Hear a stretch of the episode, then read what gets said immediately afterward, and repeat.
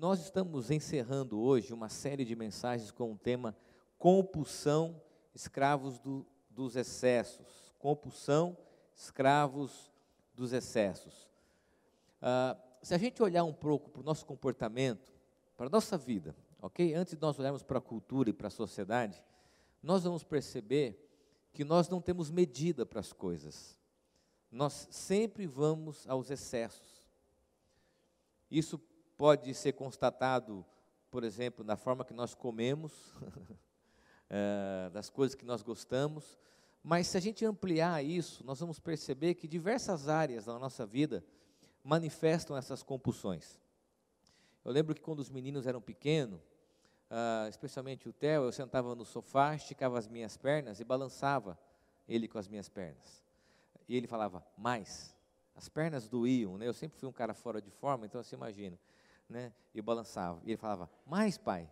Não, filho, tá bom. Não, mais, pai. E o que era um motivo de alegria, ele começava a ficar chateado porque ele queria mais. Né? Você sabe que isso é uma demonstração de que todos nós sempre queremos mais. E esses excessos, eles mostram esse descontrole que nós temos. A nossa natureza sempre tende aos excessos.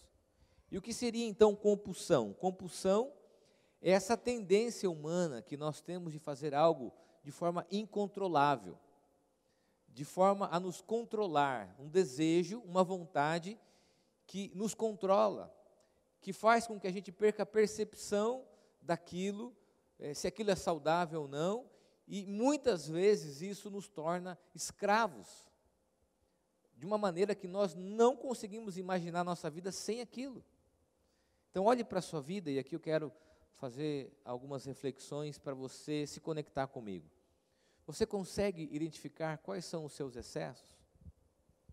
Aonde você se excede? Aonde manifestam-se na sua vida essas compulsões? Eu não estou falando só de hábitos e atitudes do dia a dia, eu estou dizendo de comportamento, de pensamento, de atitude, e que englobam todas as áreas da nossa vida e que manifestam o que? Esses excessos. E diante disso, há uma conexão para nós importante, porque a Bíblia chama esses excessos da nossa tendência humana em pecar. O que é pecado? Poderia ser caracterizado como excesso. Porque o pecado, ele distorce aquilo que nós somos. O pecado, ele me separa de Deus e me separa das pessoas, assim como nossas compulsões, que mostram a nossa tendência humana, o pecado também tem na nossa origem humana o grande desafio. O que seriam as nossas compulsões? Seriam o indicativo da nossa própria natureza. E a Bíblia chama isso de pecado. E nós estamos estudando o Salmo 51.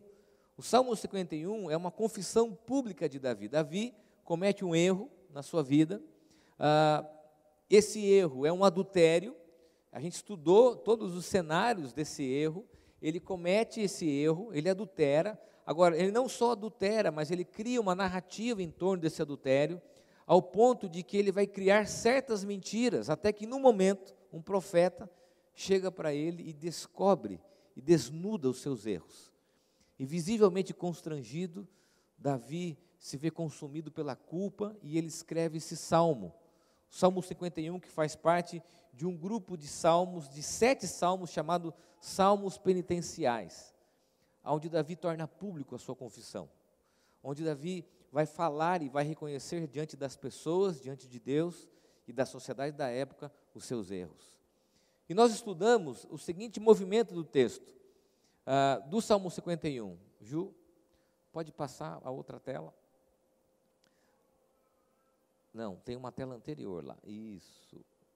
Nós vimos o pedido de ajuda de Davi, porque ele é consumido por aquele, por aquele sentimento de culpa, ele é consumido pelo seu erro, ele não sabe mais o que fazer, o constrangimento público, o constrangimento religioso, o constrangimento moral, e ele começa o salmo fazendo um pedido de ajuda.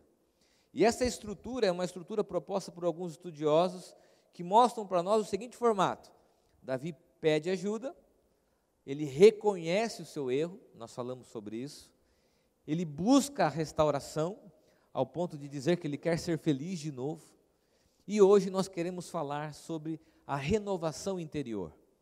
Esses seriam os movimentos dentro do texto para que a gente possa então lidar com as compulsões. Primeiro, reconhecer que nós temos um problema. Eu não consigo lidar com isso sozinho. Eu reconheço o meu erro. Buscar reparação, buscar acerto. Por isso que Davi faz uma confissão pública. A confissão pública de Davi é buscando um reparo, uma reparação das consequências das suas falhas na vida das pessoas que ele amava e também na vida da sociedade da época, porque ele era um rei. E hoje nós queremos falar sobre a renovação interior, e eu quero ler com você o texto, enfatizar a parte do versículo 10 ao versículo 13. Embora nós tenhamos outros versículos, ah, do versículo 1 ao versículo 13, nós temos o, o retrato dessa confissão. Por isso nós estudamos nesse movimento.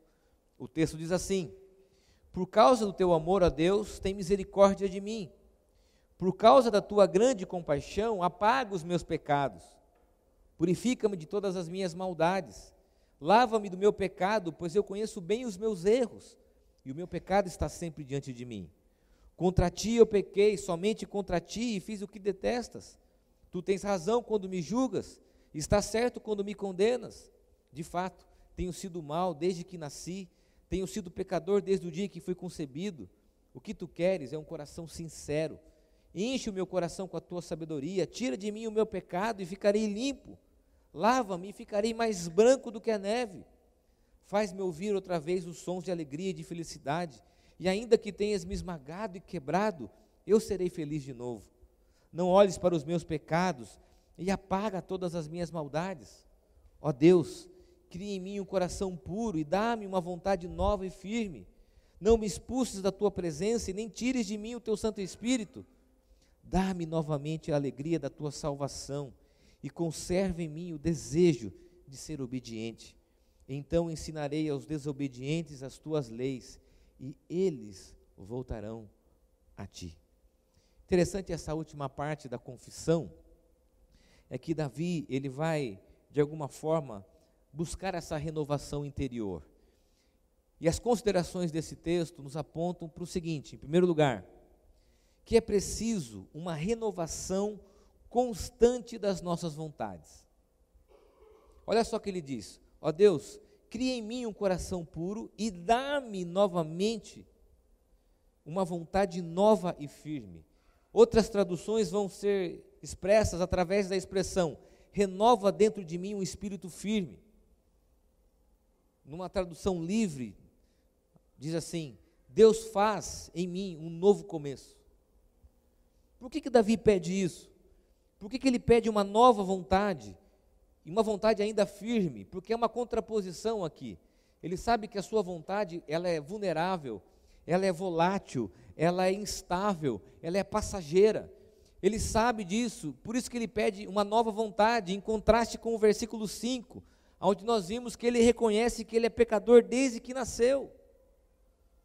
E quando ele diz isso, ele revela que o problema é sua própria natureza e ele pede para que Deus mude a sua vontade, dando a ele uma nova vontade, porque ele sabe que a sua vontade é para ele um grande desafio e posso dizer até um inimigo. Em outras traduções, essa ênfase da renovação mostra-se como um hábito diário, constante. E qual é a aplicação disso para mim e para a sua vida? A aplicação é que quantas coisas nós mudamos por apenas alguns instantes. Quantas dietas nós iniciamos e nós nunca terminamos. Só eu, puxa vida, que bom, né? Quantas ideias, quantos projetos, quantas tentativas de mudança nós iniciamos e nós não conseguimos levar para frente. Sabe por quê? porque a nossa vontade humana, ela é o nosso grande desafio. Richard Foster diz o seguinte: paixões desordenadas são como crianças mimadas que precisam de disciplina e não de ter suas vontades satisfeitas. O que acontece com a gente? Vou dar aqui alguns exemplos do dia a dia, para não entrar em algumas áreas mais sérias, porque o tema é um tema muito sério. Por exemplo, quando você está em casa e você fala assim, puxa, que vontade de comer um chocolate. Aí você fala, não, não quero pensar nisso. De repente você pensa nisso de novo, você pensa nisso de novo, você pensa de novo, e você está indo atrás das suas vontades. E você vai lá, sai do seu, pega o seu carro, vai no lugar, come o chocolate, sacia a sua vontade, e você fala, mas por que, que eu fiz isso? Porque a nossa própria vontade nos impulsiona para aquilo que nos faz mal. Então, diante do quadro das compulsões e dos excessos, a nossa vontade surge como um inimigo, como alguém que joga contra a gente. Quantas vezes nós iniciamos um processo de mudança e logo diante das primeiras dificuldades nós desistimos? No trato das compulsões, no trato dos nossos excessos, daquilo que nos escraviza, é preciso constância. E preste bem atenção, uma renovação diária da nossa vontade de superar e de enfrentar os nossos erros. Porque se isso não acontecer, a constância diária, a renovação diária, nós continuaremos escravos das nossas compulsões. E quem pode fazer isso? O Espírito Santo de Deus. A Bíblia diz que é o Espírito Santo de Deus que convence o coração do homem do pecado e juízo. Por isso que Davi, no versículo 11, diz: Não me expulses da tua presença, nem tires de mim o teu Santo Espírito, porque ele sabe que diariamente ele precisa do, do convencimento, da presença do Espírito na vida dele, para que esse Espírito dê a ele uma nova vontade, uma vontade firme, inabalável, porque ele sabe que a vontade dele é passageira, é volúvel, é inconstante, assim como a gente. Eu lembro que alguns anos atrás, eu fui fazer um exame de rotina e constatou que a minha glicemia estava um pouco alta. Aí o médico pediu para refazer o exame, porque talvez eu tinha comido alguma coisa antes do exame e isso possa ter alterado. Quando eu fiz, novamente deu um, no limite. Ele falou: ah, você vai cortar o açúcar. Comece cortando o açúcar é, do seu café. Eu falei: ah, ok. Ah, e aí você vai perceber o quanto você é escravo de alguma coisa quando você tenta se libertar dele. Que difícil é cortar o açúcar da vida. Que difícil é nas primeiras semanas você tomar um café sem açúcar. Uma coisa amarga, sem gosto, e aí você busca na internet outras alternativas, outros tipos de açúcar natural, e você vê que mesmo assim, aquilo não pode você usar daquilo como alternativa, você tem que cortar o açúcar, não há atalho, e você precisa vencer os seus hábitos. Até que um amigo chegou para mim e falou: Cara, se você tomar café sem açúcar durante 30 dias, você nunca mais vai tomar café com açúcar. Foram os 30 dias mais longos da minha vida. Mas eu venci. E hoje eu não consigo tomar mais café com açúcar. Quando eu vou num lugar, coloco açúcar, eu falo, meu, você estragou o café. O sabor daquilo que é o café. Embora exista a gourmetização do café hoje, né? Uh, você percebe que o quanto aquilo te dominava. Estou dando um exemplo de uma coisa muito simples para aplicar na nossa vida como um todo. Se nós somos de acordo com as nossas vontades, nós nos tornaremos e continuaremos escravos dos nossos excessos. Agora, se nós lidarmos com a renovação diária, com a ajuda de Deus, para olhar para aquilo e dizer: puxa, aquilo me consome, o meu consumismo, o meu ódio, a minha relação abusiva, a minha mentira, a minha compulsão por pornografia e tantas outras coisas que podem ser exemplificadas por um simples café com açúcar, mas que mostram que são desejos incontroláveis. Por isso que Davi pede isso, Senhor, dá-me uma nova vontade firme, porque comigo, comigo a minha própria vontade, eu sou tão vulnerável, eu sou tão inconstante que só o Senhor que pode me ajudar. E isso é uma prática diária. A segunda consideração do texto, que talvez nós temos muita dificuldade em função da cultura atual com a palavra disciplina. A disciplina e a obediência são instrumentos de mudança. Isso nos choca. No ambiente da pós-verdade, onde cada um constrói a sua própria verdade, a palavra disciplina soa como algo ditatorial. Eu não estou dizendo nessa perspectiva. Eu estou dizendo de hábito, de conduta, de atitude. Davi diz o seguinte: conserva em mim o desejo de ser obediente, E a expressão aqui obediente não é tão somente na prática da lei, mas é na prática da conduta da vida, porque ele sabe que se ele não tiver disciplina, se ele não tiver uma conduta, ele vai errar novamente. Ele vai se ver diante dos mesmos desafios, dos mes das mesmas falhas, das mesmas dificuldades. Eu gosto muito de ir no NA, Narcóticos Anônimos, quando eu posso ir, e de uma expressão que eles têm lá, que para mim é um princípio espiritual. Por hoje, não. Ou só por hoje, dependendo dos grupos. Por hoje, não.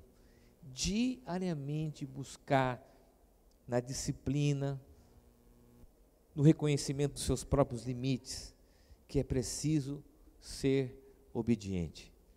Davi, ao pedir a Deus que conserve o desejo dele obedecer, ele retrata não apenas a sua incapacidade, mas também a necessidade de uma disciplina constante através da obediência. Alguns comentaristas chegam a sugerir que esse texto e essa expressão seria o antídoto para a tentação. Porque se ele tivesse sido obediente, disciplinado, ele não seria seduzido por toda a narrativa que ele se envolveu. Qual é a aplicação disso para mim e para a sua vida? Preste bem atenção aqui. Algumas vezes nós queremos soluções mágicas, soluções espirituais para lidar com os nossos vícios, com os nossos hábitos. Mas algumas coisas irão nos exigir disciplina e obediência. Não tem como. Eu gostaria muito de acordar amanhã sem nenhuma vontade de comer doce e pão. Senhor, amanhã eu quero acordar, olhar para um pão e falar: Nossa, eu não quero comer pão. Coisa horrível. Doce, não, não, nossa, faz mal para mim, uma coisa muito ruim. Como eu queria isso? Mas não, são as nossas vontades, são os nossos desejos, e diante desses desejos, Davi reconhece que é preciso ser obediente. Muitas coisas da sua vida, muitos vícios que escravizam você, e eu não quero aqui cair no moralismo de elencar esses vícios, mas isso você sabe que faz mal para a sua vida, te escravizam e o caminho para que você supere essas compulsões se dá através da disciplina, da rotina, da mudança de hábito, da obediência, da regularidade e principalmente, preste bem atenção, de renúncias diárias da sua vida renúncias diárias que vão doer na sua carne, no seu coração, mas que vão ser importantes para algumas mudanças na sua vida. E sabe do que é mais especial para a gente ouvir nesse texto? É que Deus estará presente nessa luta diária. Deus estará presente quando nós nos vemos diante das lutas diárias, das nossas tentações, dos nossos medos, das nossas fugas, das nossas ansiedades, das nossas compulsões. Henri Noy diz o seguinte: é preciso muita disciplina para permitir que Deus, não o mundo, a cultura, a conduta, seja o Senhor da nossa mente. Deixa eu dizer algo para você, não fique chateado comigo. Eu não estou falando aqui sobre disciplina do ponto de vista da correção, da agressão. Eu estou dizendo disciplina naquilo que a Bíblia nos ensina como conduta. A expressão aqui obediência e disciplina tem a ver com conduta de vida. Algumas mudanças só acontecerão na sua vida se você estiver disposto a fazer renúncias diárias. A lutar com isso constantemente. A se ver numa disciplina diária e numa constante obediência para que você não se torne escravo das suas compulsões. Olhe para a sua vida e vamos analisar quantas coisas que nós somos reféns, que nos escravizam, quantos pecados que nos fazem mal. E quando eu falo pecado, eu não me refiro só ao quadro moral que muitas vezes nós fomos criados a falar como bebida ou comida. Eu me refiro a toda conduta humana, como preconceito, como a violência, como a mentira, como o desrespeito, como qualquer ato que fere a dignidade humana e que te escraviza. Terceira e última consideração. Eu diria que é uma das considerações mais interessantes do texto. Primeiro, que Davi pede uma renovação diária, todos os dias. Segundo, que é preciso ser obediente, disciplina. E terceiro, que na construção desse texto e dessa confissão pública ele diz: Então ensinarei aos desobedientes as tuas leis, e eles voltarão a ti. Sabe o que significa? Que mesmo com as nossas limitações, Deus pode nos usar. Mesmo com as nossas falhas, com os nossos erros, Deus pode nos usar. Davi torna pública, público o seu erro. Nós estamos aqui há quantos anos depois, milhares de anos depois do erro de Davi e aprendendo com o seu erro. A palavra aqui ensinar sugere os estudiosos é dar testemunho, mostrar para os outros aquilo que aconteceu com Davi e como ele aprendeu. Como ele aprendeu com aquela experiência. Davi não quer tão somente mostrar da sua capacidade, mas ele quer se colocar à disposição a ensinar os outros a partir da sua experiência. Ele quer transmitir essa experiência de restauração e de perdão a outras pessoas. Tanto isso é verdade que nós estamos aqui hoje, olhando para o Salmo 51 e aprendendo com ele. Agora, Davi não aponta para si mesmo, Davi aponta para o Deus perdoador, para o Deus restaurador, para o Deus curador, para o Deus que age com a sua graça. Ele não fala sobre ele, mas ele fala sobre Deus. E aqui tem uma coisa interessante. A gente vive uma cultura onde as pessoas celebram as histórias de sucesso. A gente é doido para ouvir um case de sucesso, de alguém que saiu de um testemunho de fracasso para um testemunho de vitória, não é verdade? A gente vê na internet, naqueles links patrocinados que surgem principalmente no YouTube, alguém falando assim: olha, eu tinha tanto e agora tenho tanto. É, ou alguém que sobe lá e diz assim: Olha, eu perdi tantos quilos, olha como eu estou magro, bonito, e você fala: Meu Deus, como que eu faço isso? A gente gosta dessas transições. Davi está indo na contramão dessa cultura atual, dizendo: olha, eu posso ensinar e posso ajudar partindo dos meus erros. Olha que interessante. Você imaginou eu alugar aqui um auditório na cidade e falar assim: olha, eu quero falar para vocês é, os meus erros, as minhas falhas, como o meu negócio não deu certo. Eu queria falar como o meu casamento tem crise. Eu queria falar como os meus filhos têm desafiado a minha vida as pessoas não iriam procurar, mas Davi está dizendo que quando ele partilha das suas falhas, ele aponta para um Deus de graça, para um Deus de amor. Qual que é a aplicação disso? Que suas feridas, as suas limitações, as suas falhas podem ser instrumentos na vida de outras pessoas. Olha o que o Henry Noy diz. A questão principal não é como podemos esconder nossas feridas, mas como podemos colocá-las a serviço dos outros? Eu lembro muito bem de uma experiência que ali nós tivemos. O mesmo tinha por volta de um ano e meio, ainda estava internado. Nós estávamos em casa.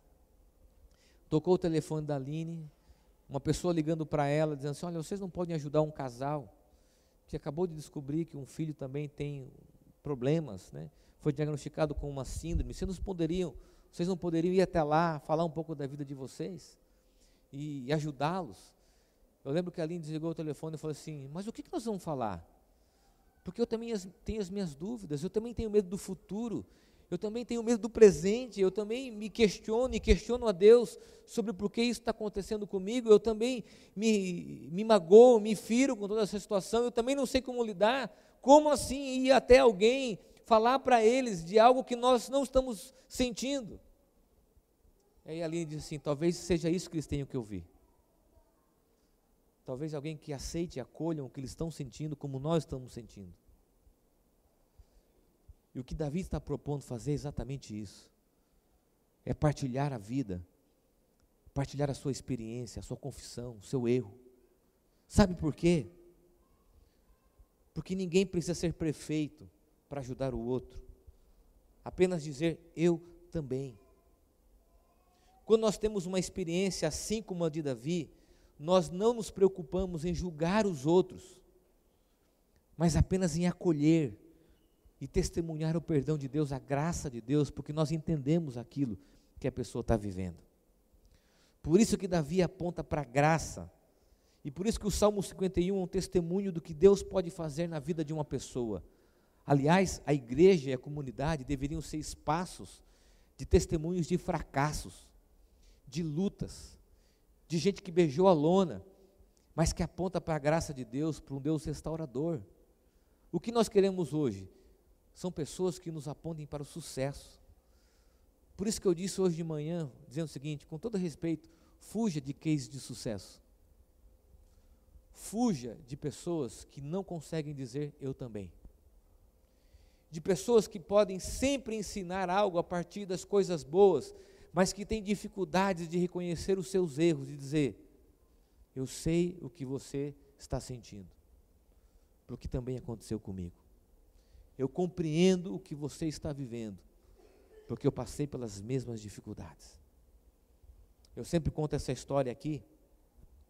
No meu primeiro, segundo ano de ministério, na igreja que eu era pastor, um amigo teve uma crise renal, a esposa ligou pedindo ajuda. Eu me dirigi até o hospital, quando vi aquele homem grande se contorcendo de dor, eu falei assim: vitimização. Lembrei de Freud, né, das teorias que eu aprendi. Teatralização, um homem desse barbado, gritando, a mulher correndo, que coisa feia, que encenação. Não, calma, calma. Mas eu achei meio exagerado. Voltei para casa e falei para a Aline, amor, fulano lá gritava, berrava. Você precisa ver, a mulher tinha que correr dali para cá, ele se contorcia na maca. Né? Já lembrei ali, peraí, geralmente, né, na teoria, sim, esse cara teve uma mãe, uma mãe controladora, né, uma mãe é, castradora, como diz o Freud, é, e aí ele precisa vitimizar, teatralizar. Já comecei a psicologizar a reação do cara. Passou-se alguns anos, estava no meu trabalho, lá na primeira igreja, na rua 15 de novembro, 256. De repente eu me vi no chão, dando um escândalo duas vezes maior que o cara. Ele uivava pouco, eu uivava muito mais que ele, eu gritava, chamava pela Line. Amor, meu Deus do céu, corre para o hospital.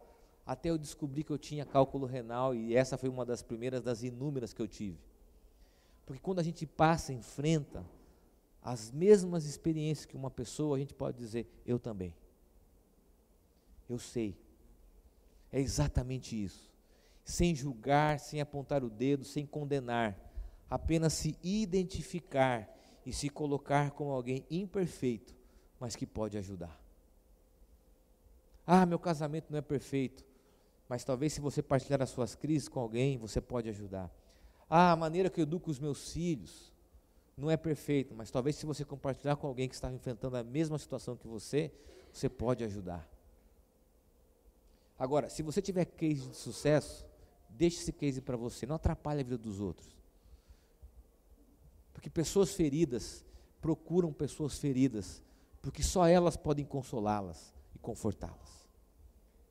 Nós estamos aqui olhando para um homem, para um rei, que a Bíblia diz que era um homem segundo o coração de Deus, que expôs a sua vida, que abriu a sua vida, confessando publicamente os seus pecados, e que no final do texto se coloca como instrumento para alcançar aqueles que estão longe. Eu quero terminar apontando para Cristo, porque aquilo que Davi pede, a novamente, nós só podemos através de Cristo. Cristo e a sua obra na cruz é que podem nos trazer aquilo que é novo. Por isso que em 2 Coríntios, capítulo 4, versículo 16, Paulo diz assim: Por isso, nunca desistimos, ainda que o nosso interior esteja morrendo. Nosso interior está sendo renovado cada dia.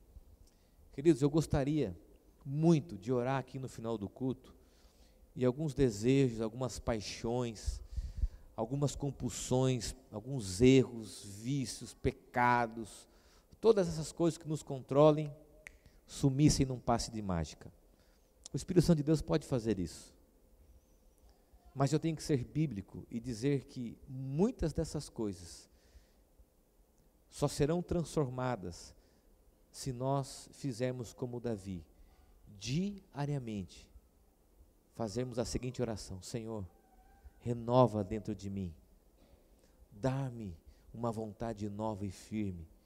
Senhor, olha para o meu coração, me ajuda, não tire de mim o teu Santo Espírito, porque é Ele que me move e me constrange a olhar para o meu erro. O que Deus quer dizer para nós nessa noite é que é preciso diariamente essa renovação interior. E aí eu gostaria de sugerir para você o seguinte: nós vamos cantar uma canção nova, recém-lançada, chamada Renova-me. Né? E eu quero que você feche os teus olhos e que você faça dela uma oração. E que você identifique na sua vida coisas que você precisa renovar. A mente, o desejo, a paixão, o incontrolável, de tudo aquilo que domina você e que precisa da graça e do amor de Deus. Davi não tem nenhum tipo de constrangimento de chegar diante de Deus e falar assim: Senhor, eu pequei, eu errei. Davi não escreve um livro de autoajuda, Davi não vai escrever um livro de dez passos para sair da derrota para o sucesso. Davi vai expor o seu erro a gerações e gerações, para que a graça e o amor de Deus se manifestem como atores principais na história de Davi. E eu creio nisso que a confissão pública de Davi aponta para a graça e para o amor de Deus, e não para a vida dele. Ele, como rei, se ele chegasse para aquela nação e dissesse que ele conseguiu vencer sozinho, as pessoas poderiam idolatrá-lo e dizer: Olha como Davi venceu. Davi diz: Não, eu não fiz nada, nada de certo. Ele aponta para a graça, para o amor e para o perdão de Deus ele confessa o seu erro publicamente, ele busca reparação, ele busca renovação e ele busca diariamente a presença de Deus, para que essa presença seja o combustível para a nossa vida. Sabe qual é o desafio? Eu quero que você coloque, Ju, a frase da tag. Você recebeu uma tag aí, não recebeu? O que diz a tag? Cria em mim, ó Deus, um coração puro e renova dentro de mim um espírito inabalável. Essa expressão aqui, inabalável, sugerem os estudiosos, é em contraste com a nossa vulnerabilidade. A gente é vulnerável, passageiro, inconstante. Não é inabalável no sentido de fortaleza, no sentido de ser uma pessoa firme e forte, mas é inabalável no sentido de não sermos inconstantes. Quero fazer um desafio para você. Amanhã você vai acordar, você vai pegar essa tag, pôr no seu celular, na sua capinha, no carro, na sua bolsa, no espelho, não sei aonde. E todos os dias você vai orar como Davi. Cria em mim, ó Deus, um coração puro e renova dentro de mim um espírito inabalável. Para que essa oração seja um diagnóstico de que você precisa dele diante dos seus excessos para que essa oração relembre você diariamente que você precisa da graça e da presença dEle diante daquilo que te faz mal. Talvez esse texto seja a ilustração correta da expressão que nós ouvimos no NA, por hoje não. E junto com essa expressão dizer: Senhor, cria em mim um coração puro e renova dentro de mim um espírito inabalável. Eu quero convidar você então a fechar os teus olhos. O Senhor conhece o nosso coração, conhece os nossos sentimentos, conhece os nossos pensamentos e sabe, ó Deus, o que nos faz mal, o que nos escraviza, conhece as nossas compulsões, os nossos vícios, defeitos, mentiras, pensamentos e de tantas coisas que lutamos diariamente e que precisamos da tua graça, do teu perdão. Por isso, ó Deus, a nossa oração é como a oração de Davi. Renova dentro de nós uma nova vontade firme e um espírito inabalável. Cria em nós um coração puro. Ó Deus, diariamente que essa palavra soe sobre nós através do teu Santo Espírito, e que a partir de Cristo, da nova vida em Cristo, possamos experimentar todos os dias a novidade de vida. Ó Deus, aqui estão homens e mulheres, jovens, adolescentes que enfrentam lutas como as minhas e que precisam da tua companhia e do teu renovo. Renova-nos, ó Deus, nessa noite. Renova-nos nessa noite, ó Deus. É o que eu oro no nome de Jesus. Amém.